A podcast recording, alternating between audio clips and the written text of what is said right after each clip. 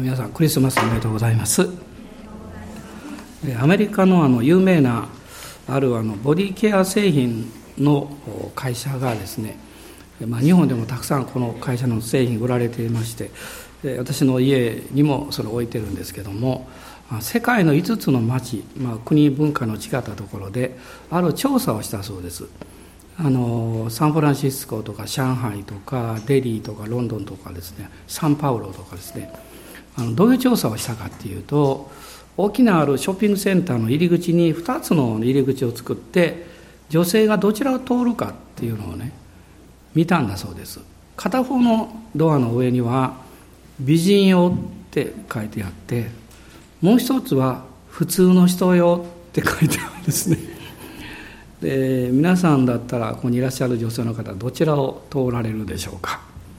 いや私はもちろん美人用ですよっていう、まあ、手を挙げにくいから、はい、挙げていいんですよ。いやこれは感謝ですね。素晴らしいですね。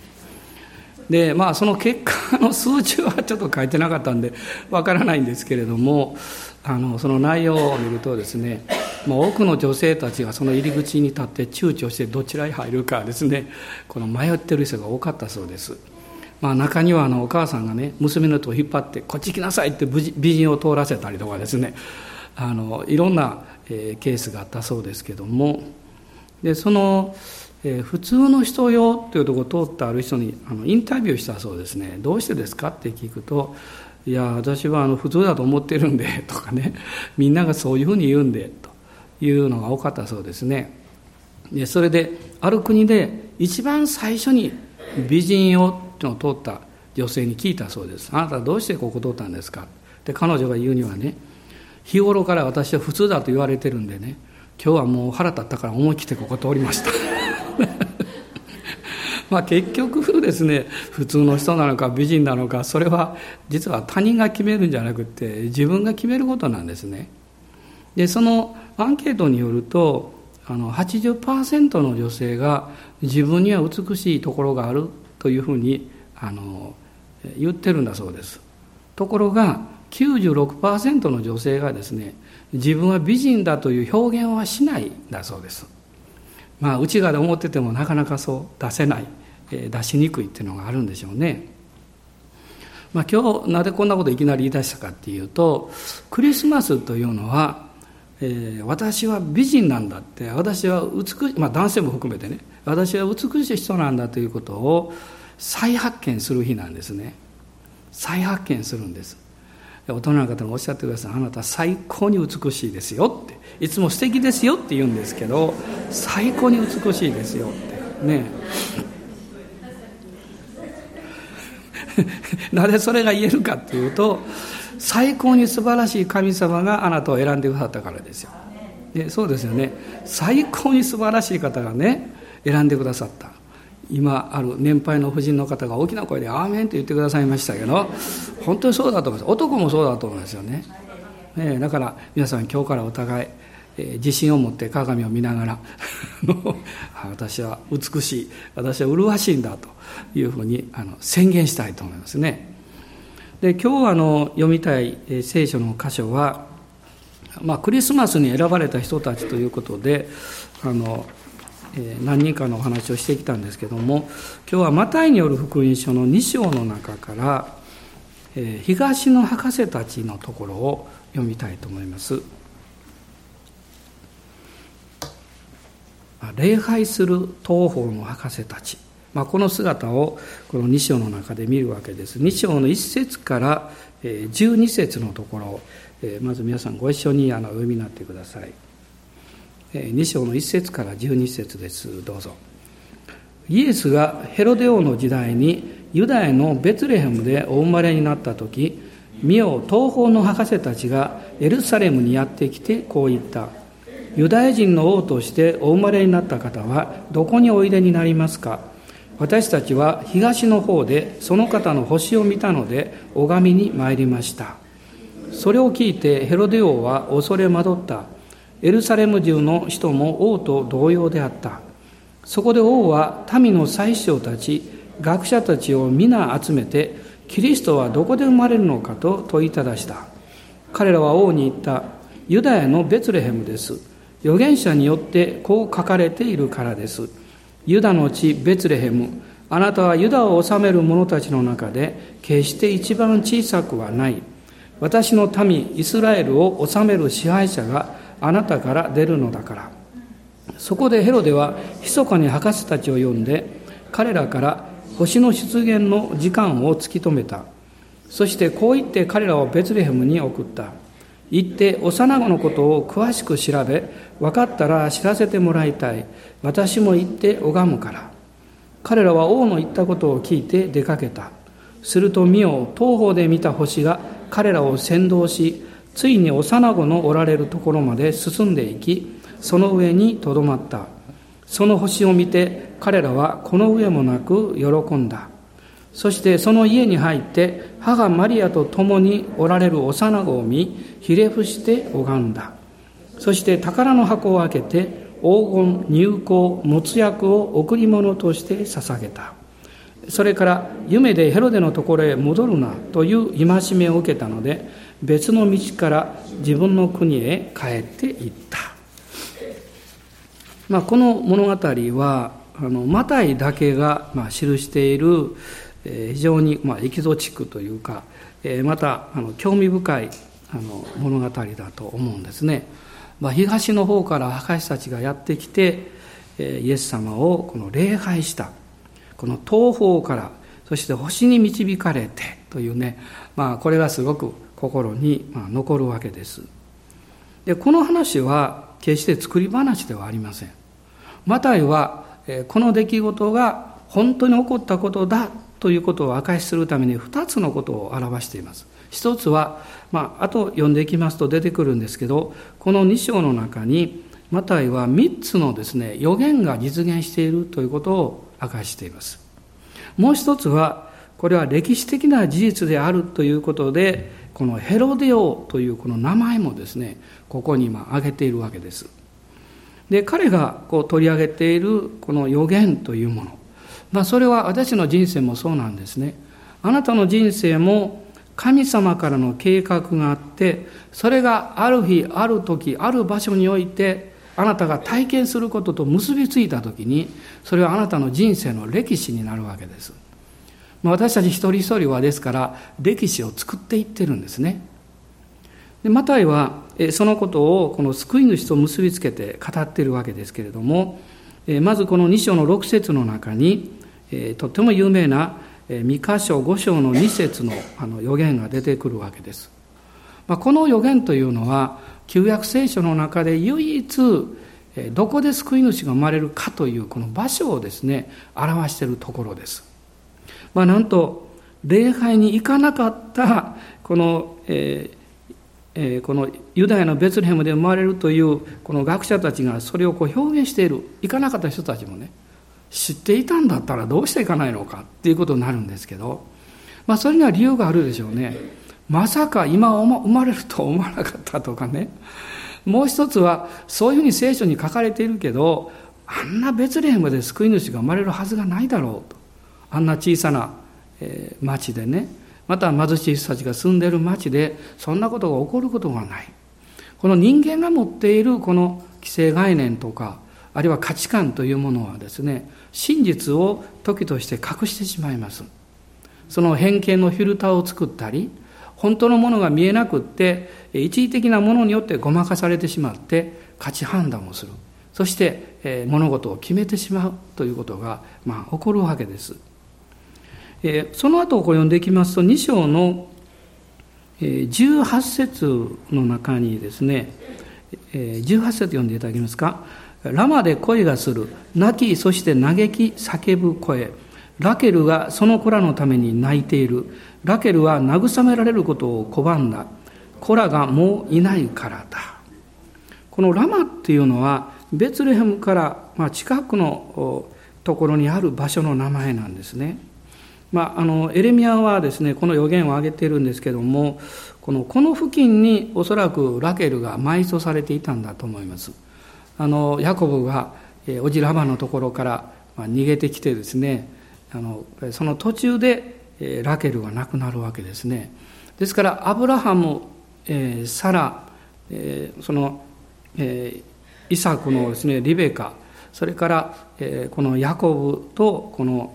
レアですね。彼らがみんなあのマクペラのホラーナヘブロンの方で葬られたんですけど唯一ヤコブの愛する奥さんのラケルだけが、えー、その帰る途中で亡くなったもんでそれでこの、えー、ラマで葬られたんですね。でその時に生まれた息子が、えー、12番目の別、えー、ベニヤミンという、まあ、そういう、息子であったわけです。でこの予言はですねエレミアがそのやがてこのヘロデによって虐殺されるであろうこの幼子のことをまさに語っているそういう内容なんですね。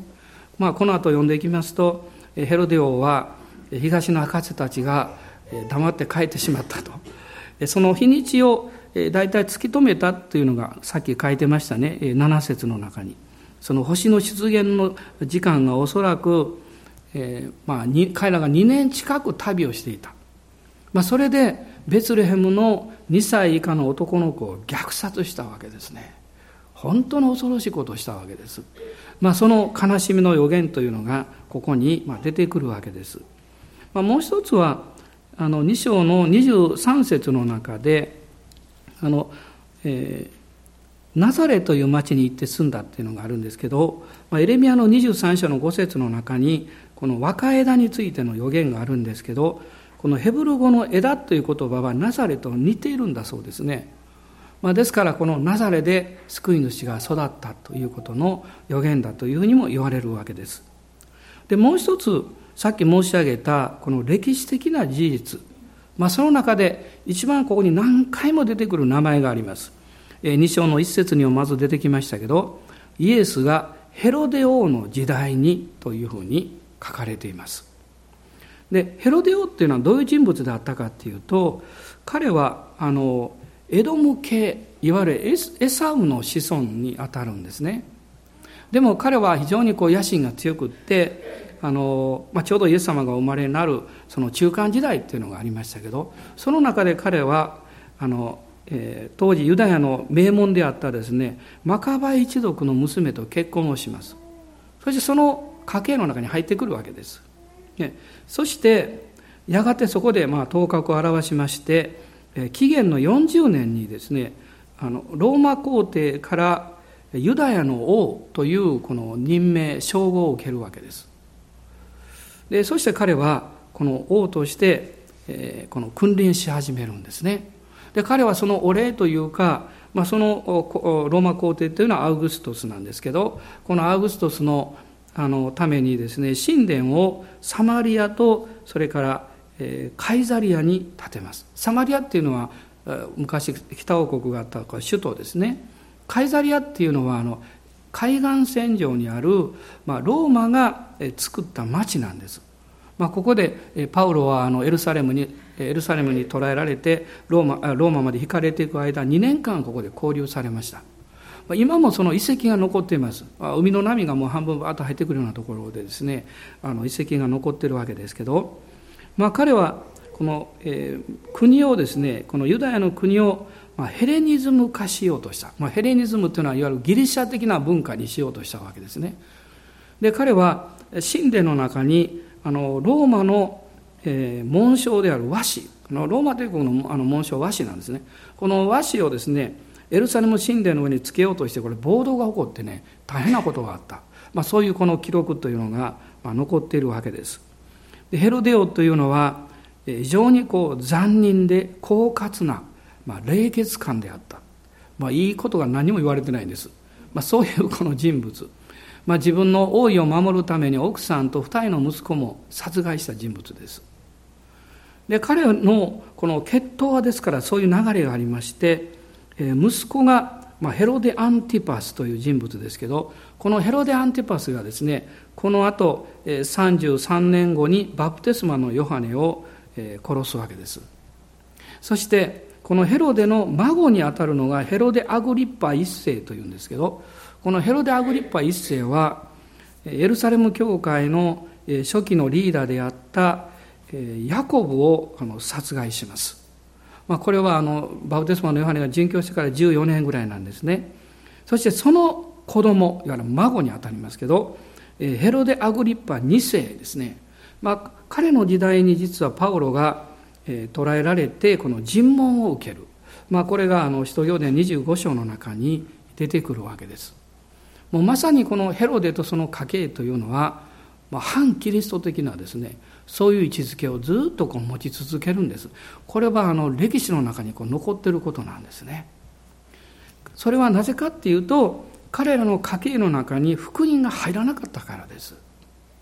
私たちは例えば先祖が悪かったらみんな自分たちも悪くなるのかって。本当はそんなことを神様は願ってないしそんなふうに断定はできません。でも福音が入り込んでこなければその悪いものがずっと伝わっていきます。アメリカのある学者がこの調べたある面白い統計があるんですね。一人の非常にこのあの、えー、悪い状態だったこの、えー、アルコール依存症の人物の家系をこう調べたんですね。そうするとですね何代もですね同じようなことが起こってるわけです、まあ、それはあの親がそうだからこうなるということではないんですけどそういうこの影響とかあの、まあ、遺伝的なものというのは確かにあるんですね。でも福音が入ってくるとそこで断ち切れるんです。福音が入ってくるとその人の人生がそこから変わるんですね。まあ今日も爽やか礼拝で少し触れたんですけれどもこのイエス様のメシアとしての家系の中にもそのことがあの言えるわけです。皆さんご存知のこのルツという人がいます。この人はボアズと結婚してやがてあのダビデの先祖になるわけですがルツはモアブ人なんです。でモアブの先祖モアブという人物はですねノアが娘によって自分の娘によって設けた子供なんですね。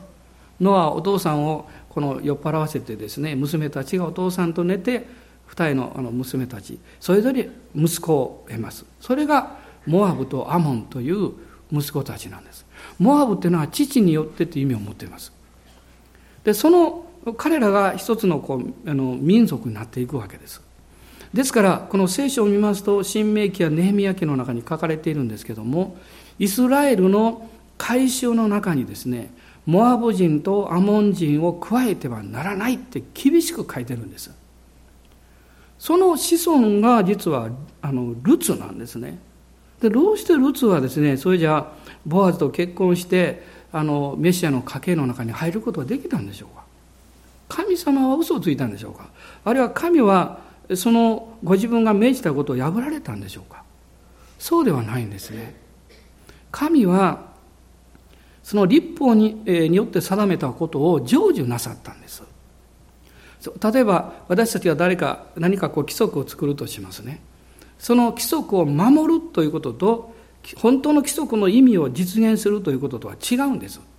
この普通のこの世の中における規則というのはね守る方なんです。守るということは規則に反したものを罰するという意味なんです。規則に達しなかったらその人ダメだというレッテルを貼るということなんです。しかし規則というのは本来ですねその罰する人を探すために作ってるんじゃないんです。みんながそれを、えー、何か、えー、やり遂げることによって物事がうまくいくために作ってるんです。ですから神様がイエス様の十字架の贖いを通してこの立法をこのの内容というものを実現なさった。その意味はですね立法によってこの人はふさわしくない。これはダメなんだよとレッテルを貼られた人たちをご自分の清い知潮によって許して受け入れてあがなうためなんです。ですから立法の成就というのはまさにあがないの愛なんですね。神様はご自分のおっしゃったことを破ることは絶対なさいません。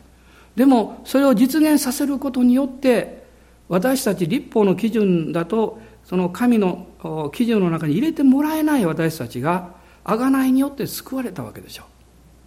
まさにその雛形というものをメシアの家系の中にも見ることができるんですね。それがこのルツという人の生涯です。あるいは バテシバもそうですね。彼女は非常に深い傷を負った人生を持った婦人です。しかしそのバテシバから、えーええ、このソロモンが生まれてこの王になるんですけれどもそのダビデの家系の中にこのバテシバの血が入ってるわけですね。あの、えー、ボアズのお母さんもそうでした。ボアズのお母さんはあのエリコの遊女ラハブだったんですね。あるいはえ、えー、ペレツという人物が出てきますがこのペレツというのはユダの息子ですけどもこのユダ族からこうずっと流れてダビデの家系が生まれるわけですけどこのペレツというのはですねユダの息子の奥さんになったタマルという人がユダによって生まれた息子なんですね。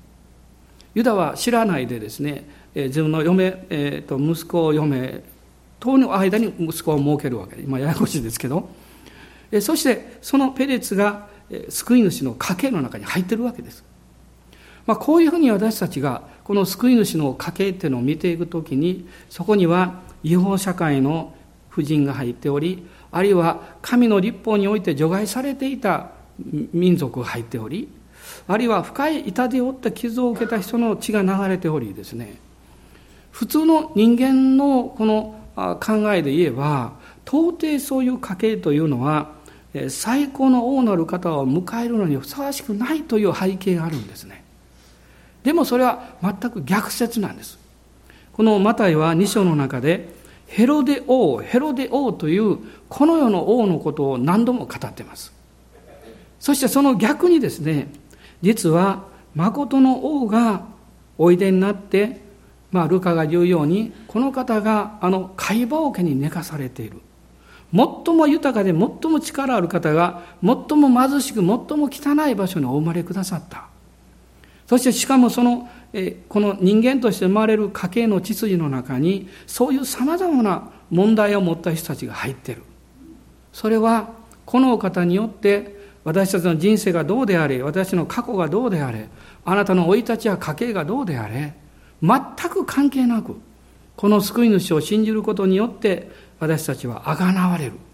罪許され神の子供とされるというこれは歴史的な証明なんですね。このクリスマスそういうふうに私たちが救い主のことを考えた時に人間が持っているこの人生の中で経験してきたことや自分が生まれたがゆえに追わなきゃいけなくなった負い目とかですねそういうものは全部関係ないということが分かるんです。あなたは自分の人生に何の負い目を持つ必要はありません。あなたは自分の人生に何のマイナスも考える必要はありません。イエス様があなたの人生すべてをあがない取ってくださってあなたを神の息子娘として導いていらっしゃいます。この救い主を発見するときに私たちは自分自身を自分の過去や痛みから解放することができるんです。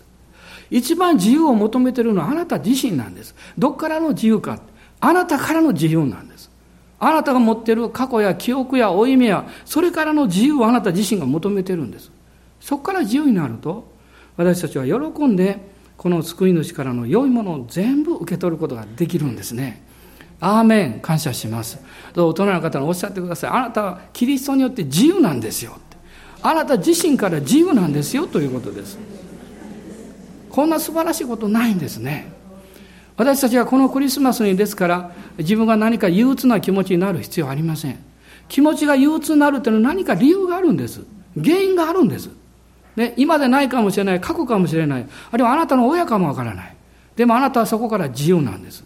真理はあなた方を自由にすると書いてます。あるいは友達から裏切られたとか信頼していったのに一緒に歩いてくれなくなったとか。私もそういう経験何度もあります。寂しいですね。辛いですね。でなんで私たちがこれをしなきゃいけないんだろうとか。でもそうじゃないんです。神はあなたをあがなわれてあなたの大切さを知っていらっしゃってあなたに神様は素晴らしいことを委任していらっしゃるんです。私はそれを自信を持ってね感謝を持って受け取っていくべきです。重荷が増えたと考えないで神様は私を信頼してくださってより多くのことを委ねてくださったんだということを信じるべきです。そうすればね油注ぎが来るんです。今までできなかったことができるようになるんです。2倍3倍4倍5倍と前よりも多くのことをこなすことができるようになるんです。それは能力が増えたからじゃないんです。神の助けが増えたからなんです。このクリスマスはそれを私たちが経験できる時なんですねさてこの東の博士たちなんですけれどもこのヘロデが、この星の出現の時間を突き止めたと書いてますが、まあ、約2年ぐらい前だったんでしょう。そして彼らがベツレヘムに行きます。ベツレヘムに行くと、この9節ですね、東方で見た星が彼らを先導し、ついに幼子のおられるところまで進んでいき、その上にとどまったと書いてるんですけど、これ物理的に見るとどういうことなのかなと思うんですね。その 子供の世界だと家があってお星さんがその上に乗っかってるのも書けるかも分かりませんけどこんなことは現実に考えられないわけですからその星が光がどこを指してるのかですね通常だったら分からないと思いますよおそらくその星のによって照らされた光があるお家の上を特に照らしていたんでしょうねそうでしか考えられませんですから博士たちは迷わないでそのえー、家に入って、えー、この、えー、11節を見るとね、その家に入って幼子を見、ひれ伏して拝んだと書いてるんです。ここで一つ注意しなきゃいけないことがあります。もうこの時イエス様は会話桶にはおられなかったということです。その家に入ってと書いてます。だって時間が経ってますから。もう少なくとも2歳近くです。生まれた赤ちゃんをですねその時は置く場所がないので貝羽桶をこの幼子の置く場所として使ったんでしょうけど2歳近くなった子供をですねマリアとヨセフがいまだにこの会話桶を使いましょうということは考えられないですよねいくらなんでもねそして実際ですねこのイエス様はユダヤ人として生まれましたから8日目に割礼を受けて40日の清めの期間が終わった時ルカデに書いてますけど彼らはエルサレムに登っていくわけです一度だからその生まれた場所から離れるんですね。そこでアンナやシメオンという預言者と出会うわけです。その後彼らはもう一度ベツレヘムに戻ったようです。そしてどこかの家を借りてそこでしばらく生活をしていた。まあ一つの理由はまだイエス様がちっちゃいからね、えー、そんな当時の長旅をするのは難しかったんでしょう。そこにこの東から博士たちがやってきた。なんとこの博士たちはですね、おそらく1600キロぐらいの旅をしてきてるんです。長い長い旅をしてきてます。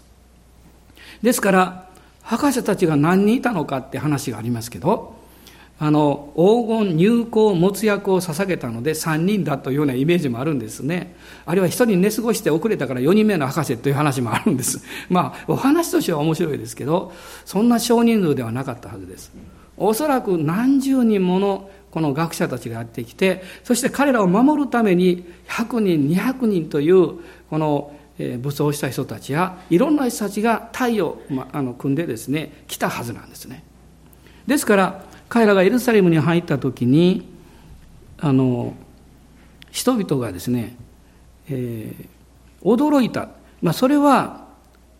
えー、この1節1節2節にありますけどエルサレムにやってきて、えーまあ、言ったわけですけどあのお生まれになったお方ユダヤ人の王はどこですか？とこう言ったんですね。でこのそこそこを見ていくとですね、えー、王も民の宰相たちも学者たちも、まあ、みんな驚いてるんですけど町の人々も驚いてるんですね。それはなぜかっていうとそういう一つのこう大きなの無料なした人々がですね特別な服装をしてやってきたからなんですね。だから非常に目立ったわけです。そして彼らがこのベツレヘムに行ってイエス様とこう出会ってそして礼拝を捧げるんですけど彼らが実はこの救い主に会うために神様によって導かれてきた、えー、一つの目的があるんですね、まあ、前回お話ししましたけども、えー、ナザレで、えー、イエス様を身ごもったマリアが、えー、予言が実現するためにベツレヘムでイエス様を産むためにですねまあ、この200キロ弱ぐらいでしょうか。この距離を動かすために神はローマ皇帝を動かしたわけですね。ローマ皇帝が人口調査をする勅令を出したので、彼らはナダレでイエス様を生むことができなかったわけです。決して彼らはですね、予言を見ると救い主がベツレヘムで生まれることになってるから、私たちはベツレヘムに行かなきゃいけないと思って行ったわけじゃないんです。これはどういうことかっていうとですね、あなたや私は自分で気がつかないときに神様の大きな見てと摂理によって動かされているんです私も何度もそういう経験に気がつきました。なぜあの時あそこに行ったんだろう。そしてそこに行かなかったらこの人には会わなかっただろうとかあるいはその小さな集まりに行かなかったら主が私にこういうふうに語ってくださるという経験をすることができなかっただろうとか後で分かります。神様の大きな説理の中にある計画の導きというのは私たちが動かされていくその中にあるんですね。あの、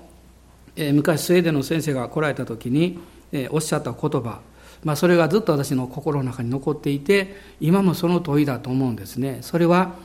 神が導かれた時に神が導かれる場所に行きなさい。そうすれば神が導かれた人と出会います、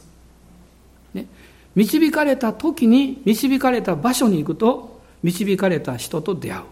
あるいは神が導いておられる何かと出会う。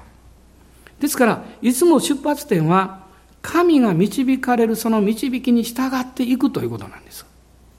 多くの場合私たちは主がこう語られましたからと言って動いてるわけじゃないんです。むしろ普通の生活習慣の中に健全なスケジュールを組んでるんです。これが大事なんです。皆さん毎朝あ毎週ですね日曜日に来る前に祈りますか主よ今週礼拝に行くべきでしょうか休むべきでしょうかと。いや何も答えられないから今日休むことにしますと言ったらですね そんなことはないでしょう。ね。むしろ周りの誰かがですね今日休んだらって言ってもいや私は行きますって来るでしょう。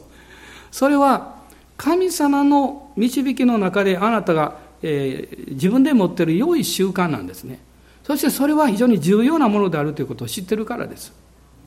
でも神様は時々ですね時々あなたにこういうふうに生きなさいとかここに行きなさいということを示されます、ね、あのこれに過敏にならないでくださいね。あの過敏になるとこの危なくなります。もう夢や幻ばっかり追い求めるようになるんで実際あるんですけどそれで潰れた教会もあります。あの夢の中で示されなかったら何もしないって。夢見なかったらどうなんのって私思いましたけどね。実際そういうことが起こりました。その教会潰れましたけどね。潰れたって悲しい話ですがね、まあ、健全な人みんな去ってしまったんで。よかったんですけど。私たちはそういうものを求めてません。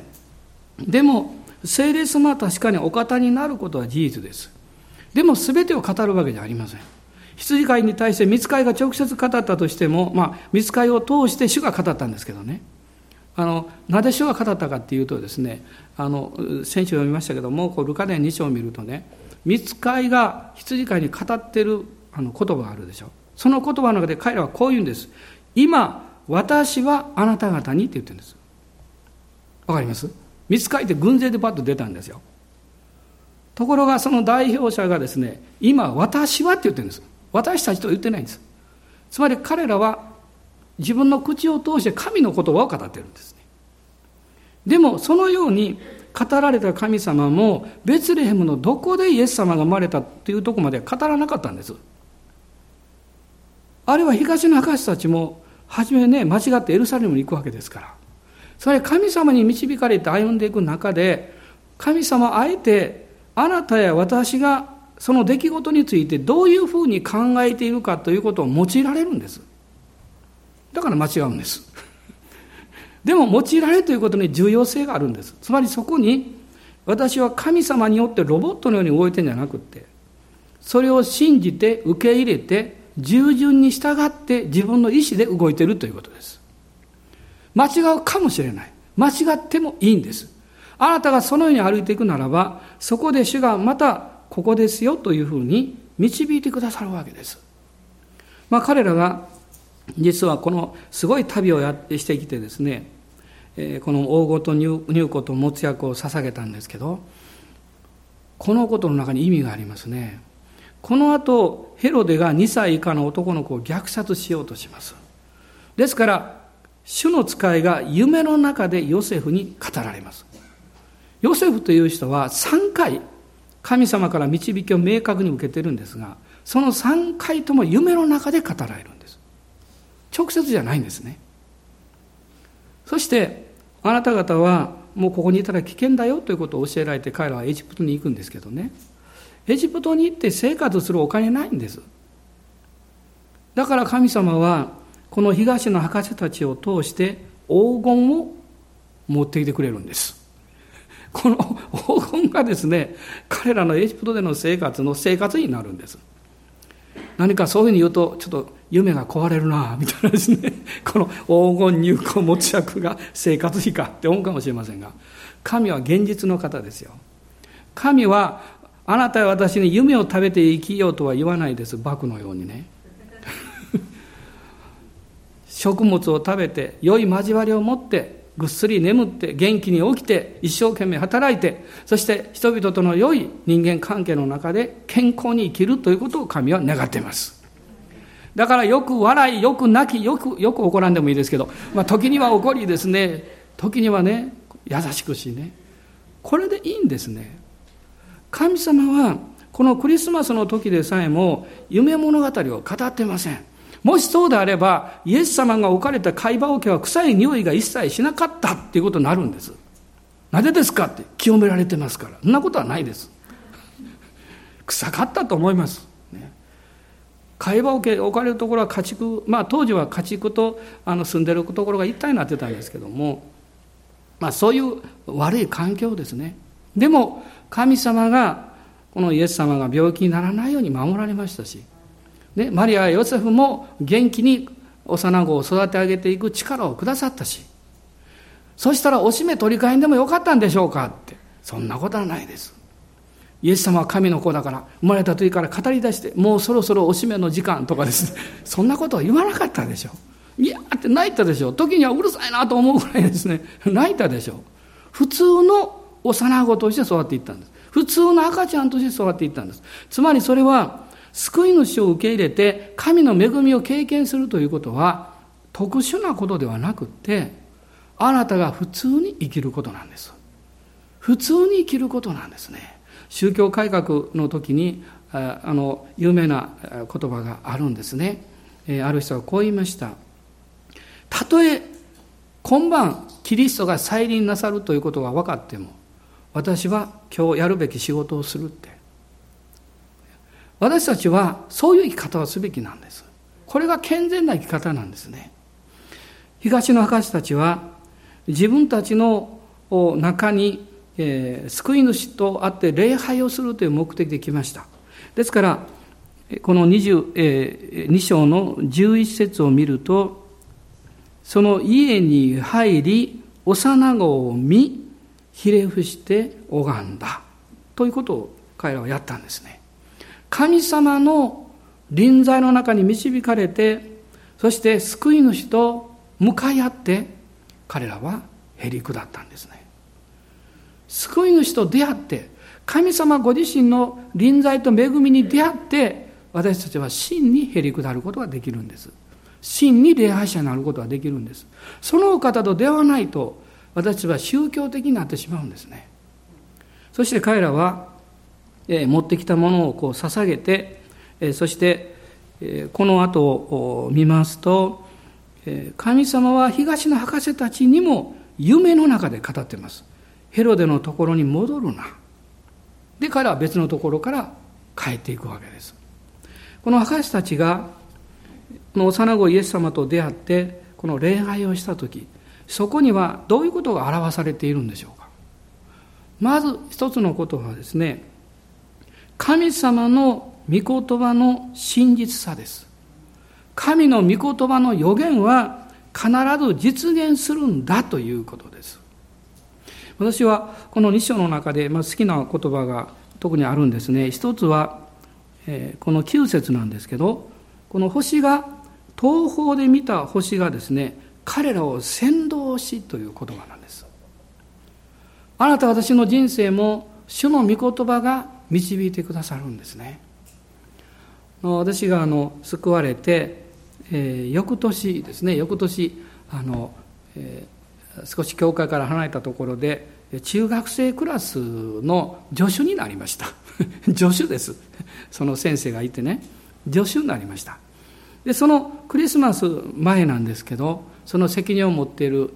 方がですね私にこう言ったんです。兄弟ね今度のクリスマスの時にあなたが明かしてくださいって言われました。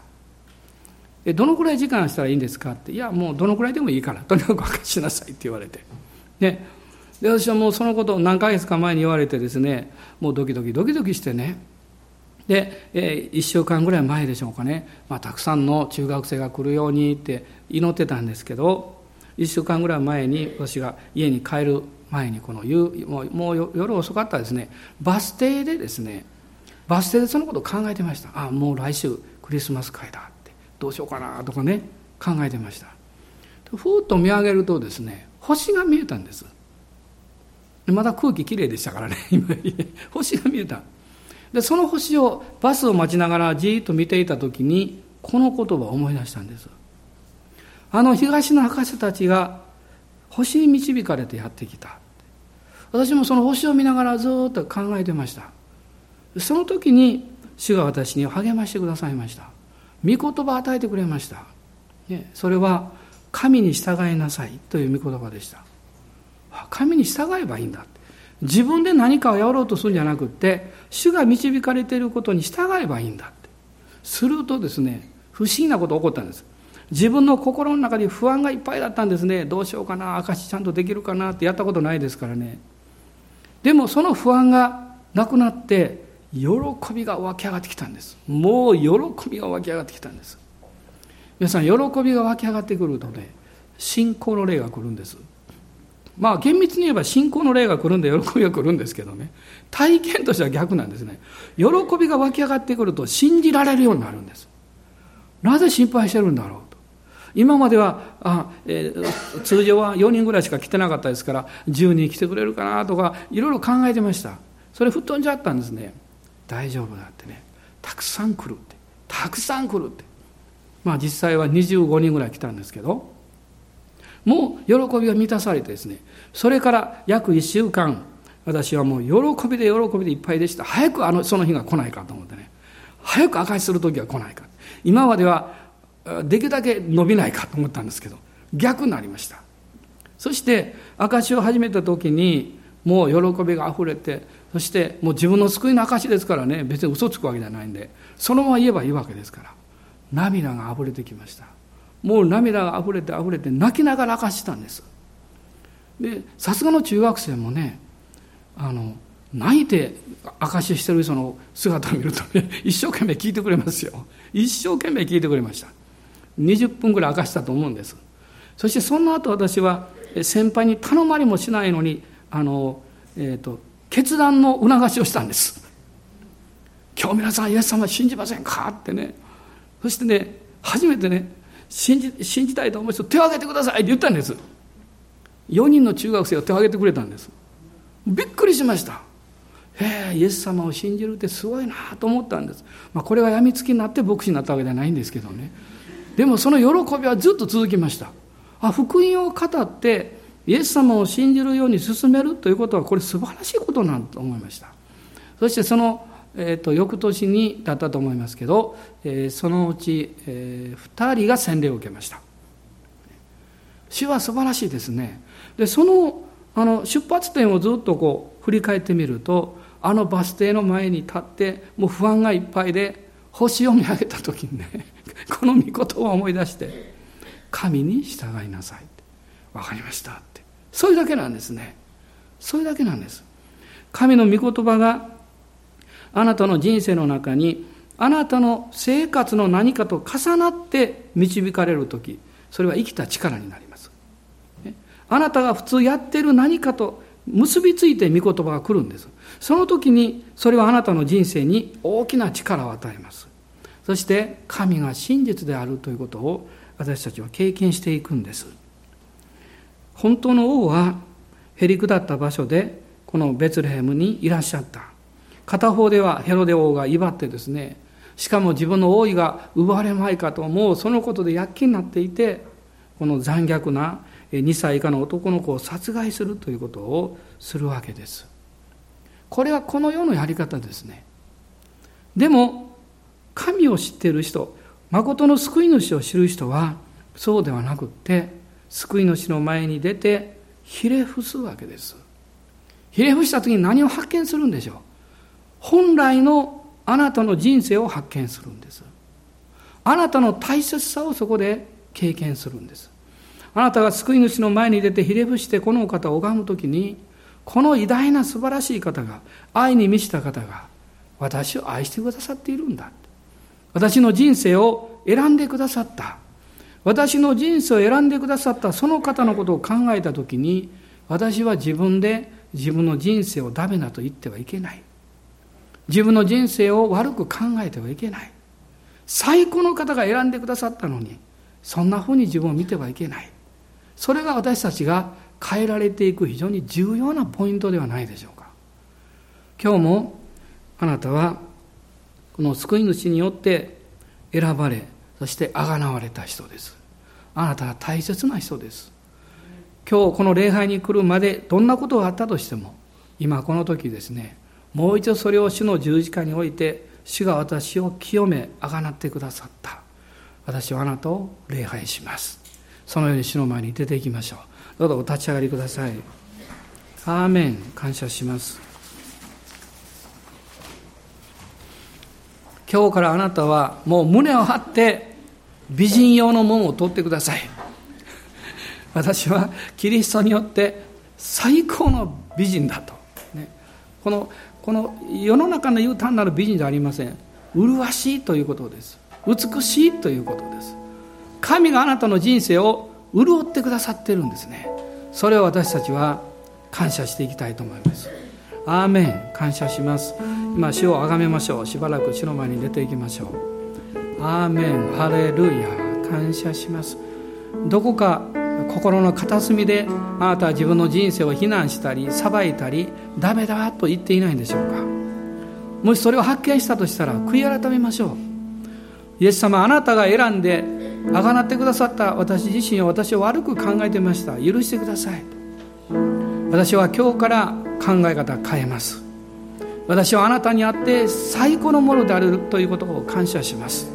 胸を張っていきます。学校にも会社にも家庭でもあるいは私の日常生活の歩みの中にも最高のものとして、ね、威厳を持って感謝を持って笑顔で幸せを持って生きていきますと。人々があなたのそばを通るときに思わず振り向くでしょう。何かあなたから出てくる雰囲気が普通の人とは違うからです。あなたは普通の人ですけどあなたから溢れてくる何か雰囲気というものはそのこの世に出てこの世から出てくるものじゃない何か清らかで爽やかでそしてあったかくって何かそこに誇りと威厳を持っている。キリストの品性があなたを通して流れてきます。それは私たちが礼拝をしている時に培われていくんです。主を見上げていく時にそれがあなたの中にあなたのものになっていくんですね。アーメン。感謝します。アーメンハレルヤ人は誰でも良いことがあると寛容になります。嬉しいことがあるとおおらかになります。この最高に嬉しいお方を今日お祝いしましょう。そうするとあなたは喜んで許す人になります。喜んでもういいよという人になります。喜んでこれをあげましょうという人になります。あなたは祝福を流す器です。アーメン感謝します。この礼この方を礼拝しましょう。ハレルヤ。アーメン。アレルヤ。アレルヤ。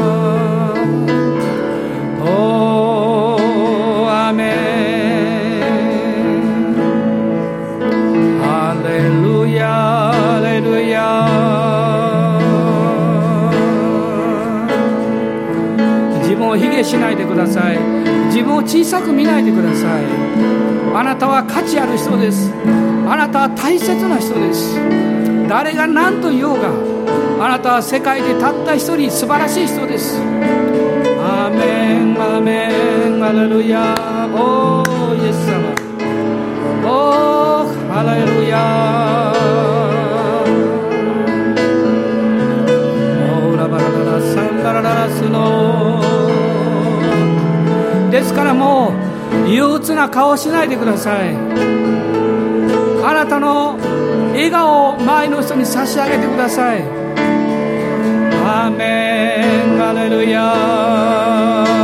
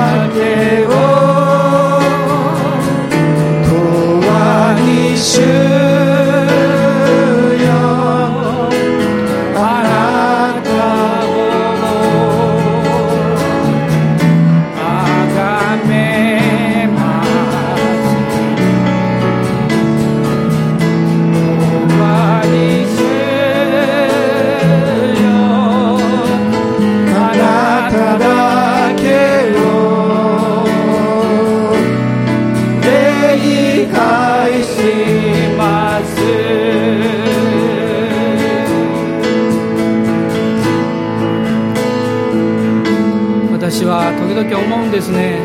このワーシップすごい素晴らしい賛美だと思うんです。やがて天国に行った時にこういうふうにもう本当に喜びを持って主よあなたを礼拝します。あなたこそほぐられた子羊。私の救い主王の王でいらっしゃるあなたを礼拝します。私の人生をこの地上に与えてくださったことをありがとうございました。あの人にもこの人にも会うことができてまた素晴らしい種の家族がたくさん与えられてこの天国に来ても私たちはその良い思い出は決して忘れない。主を礼拝したことは決して忘れない。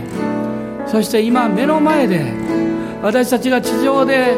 おお主よと礼拝していたあなたを礼拝できる。こんなに最高なことはありません。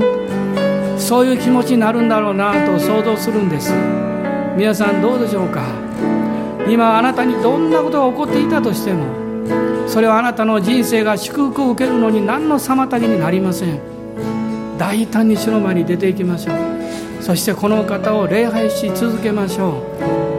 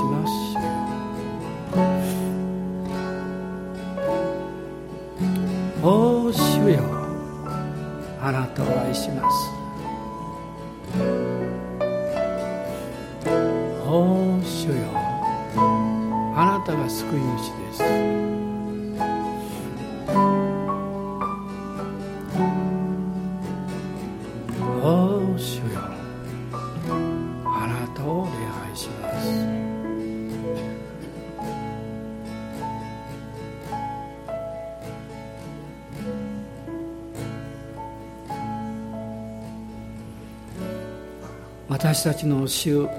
イエス・キリストの恵み父なる神のご愛精霊の親しき御交わりが私たち一同と共にこのクリスマスの時一人一人の上に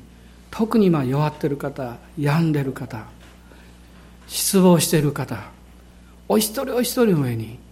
あなたの豊かな励ましと愛が注がれますように。アーメン。Amen.